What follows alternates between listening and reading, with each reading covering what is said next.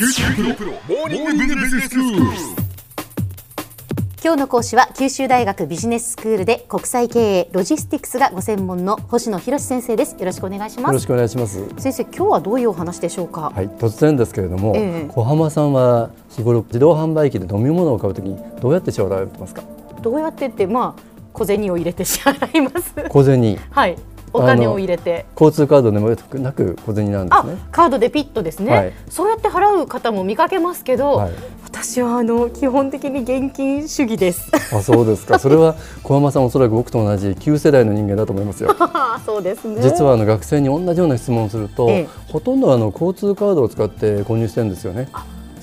そうなんです。同じだから自販機を使っても現金を使う人と、えー交通カードを使う人がいるわけですけど、今日はそういう現金のない世界、キャッシュレスソサエティについてお話をしたいと思います。はい、現金のない世界、はい。まあ、キャッシュレス。何かをその買う時でも何でも現金を使わずに他の方法で支払うということそうですそうです。ですよね。他の方法って何があるかっていうと例えばお話をしたような交通カードとか、あるいはクレジットカードですよね、はい。あるいはいろんなこうプリペイドカードもあると思うんですし最近だったらお財布携帯のようなスマホで支払うということをモバイル決済ってありますよね。そうですね。うちの主人はだからスマホで支払ってます。そういえば。新世代そんなことできないんですよ、私は。なるほど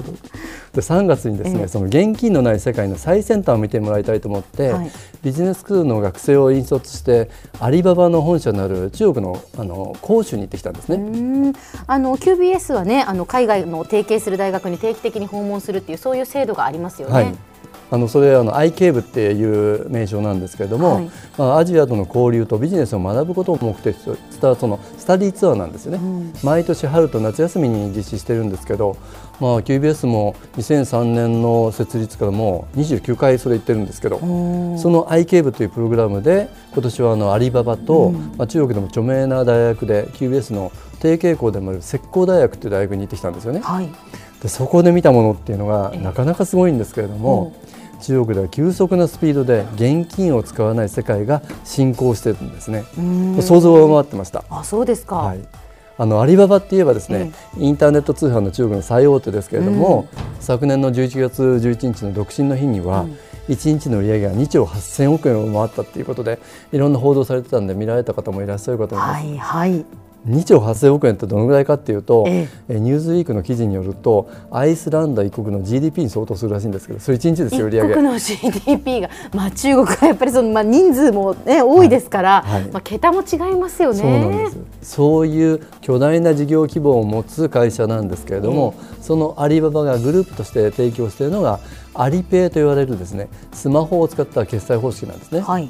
で中国にはこのアリペイと並んで中国のテンセントっていう別の会社が WeChatPay っていうのと、あのこのアリペイと WeChatPay っていう2つが二大方式って言われてるんですけどこれが広く広く浸透してるんです。そうなんですね、じゃあそのアリペイとその WeChatPay が、はい。まあ、モバイル決済のシステムを提供して、はい。買い物をしてもお金で払うんじゃなくってスマホで支払いをするとそいうこの通りですすとでね。もうそれが急速に浸透しててそれは僕の想像を上回ってました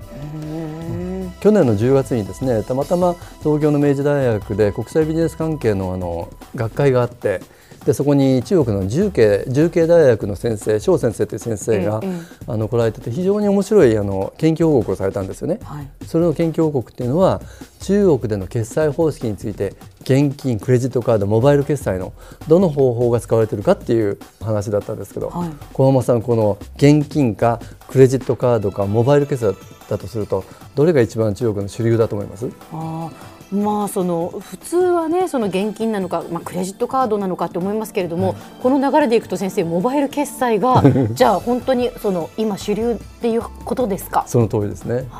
ですごく面白いなと思ったのはこの結果に中国でクレジットカードの支払いって非常に少ないんですよね。あそうなんですかそうなんです。まずクレジットカードはこの3つの中から落ちる。はいで次モバイル決済と現金なんですけど病院だとかですね行政機関で支払いするのはまだあの現金が主流らしいんですけど、ええそれ以外の領域は全てモバイル決済が主流なんですね。へ例えば交通機関を利用するガソリンの給油をする、スーパーで買い物をするホテルからレストランまでっていう、まあ、そのほとんどの分野がですねあのこの携帯で支払いがされてるんですね。今やですねその辺の屋台で食事をしてもモバイル決済らしいんですよ。か屋台はもう現金しか扱いませんみたいな イメージがありますけれども、はモバイル決済なんですね。そうなんです。特に日本だったら、ホテルの支払いガソリンの給油だとか航空券の購入ってクレジットカードですよね。そうですね。ある程度のその高額なものをそ買う時うですそうです。っていうのは、はい。やはりクレジットカードでっていうふうに思いますけれども。そうですよね、ええ。そういう使い分けは日本ではされてると思うんですけれども、中国ではそうじゃなくてもう本当にモバイル決済が万能なんですよね。へでそれについて面白かったのがそのアリババを訪問した翌日に石膏大学を訪問してですね現金のない社会についてビジネススクールの学生さんとディスカッションしたんですよね。ーはい。で僕最初にこんな質問したんです、ん。最近現金使ったのいつですかって質問したんですね。そうしたら一人の女性が言われたのがつい先週あの大学の駐車場に車を止めた時に現金で払いました、はい。2人目が2週間前にバスに乗った時に持ち合わせがあのモバイル決済ができなかったんで、現金を使いました、はい。で3人目がいや実は1か月前に福岡に旅行したらどこでもモバイル決済ができなかったんで現金で使いましたって言ってみんな おどーっと笑ったんですけど。なるほど、でも中国の学生さんたちはそのまあ2週間1か月まあ1週間という方もいらっしゃいましたけれどもそのぐらいその一切現金を使わずに生活をしているっていうそういうことですか？なんか私たちまだありえないですよね、ええ。全くお金も持たずに外出してっていうことはありえないんですけれども、はい。中国ではそういう急速に現金の使わない世界が進行しているということなんですね。えー現金を使わない世界ってちょっと不安な面もあると思うんですけれども、はい。はいそのことについては先生どうですか？明日お話しさせてくだわさい。かりました。じゃあそのことについては次回ということで、はい。では今日のまとめをお願いします。はい、中国では現金やクレジットカードといった従来の支払いの方法に代わってモバイル決済の方式が急速に進行しています。はい。でアリババグループのですねアリペイとかそのライバルの WeChatPay という会社がですねモバイル決済っていう方法を浸透させていて逆に今や現金で物とかサービスが購入できないなっていう世界ができ始めてるんですね。まあ、そういう今小山さんが言われたような問題とかこの世界が進行したらどうなのかっていうそういうキャッシュレスソサエティについては明日お話をしたいと思います。今日の講師は九州大学ビジネススクールで国際経営ロジスティクスがご専門の星野博先生でしたどうもありがとうございましたどうもありがとうございました。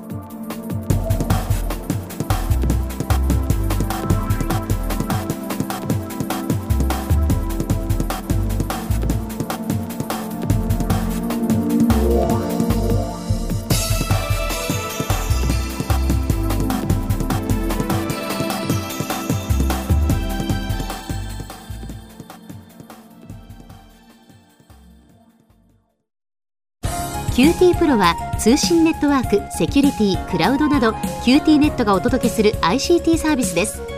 九州中に展開した光ファイバー網を基盤に一番身近なビジネスパートナーとして九州の企業自治体の皆様をサポートします。詳しくは QT プロで検索を。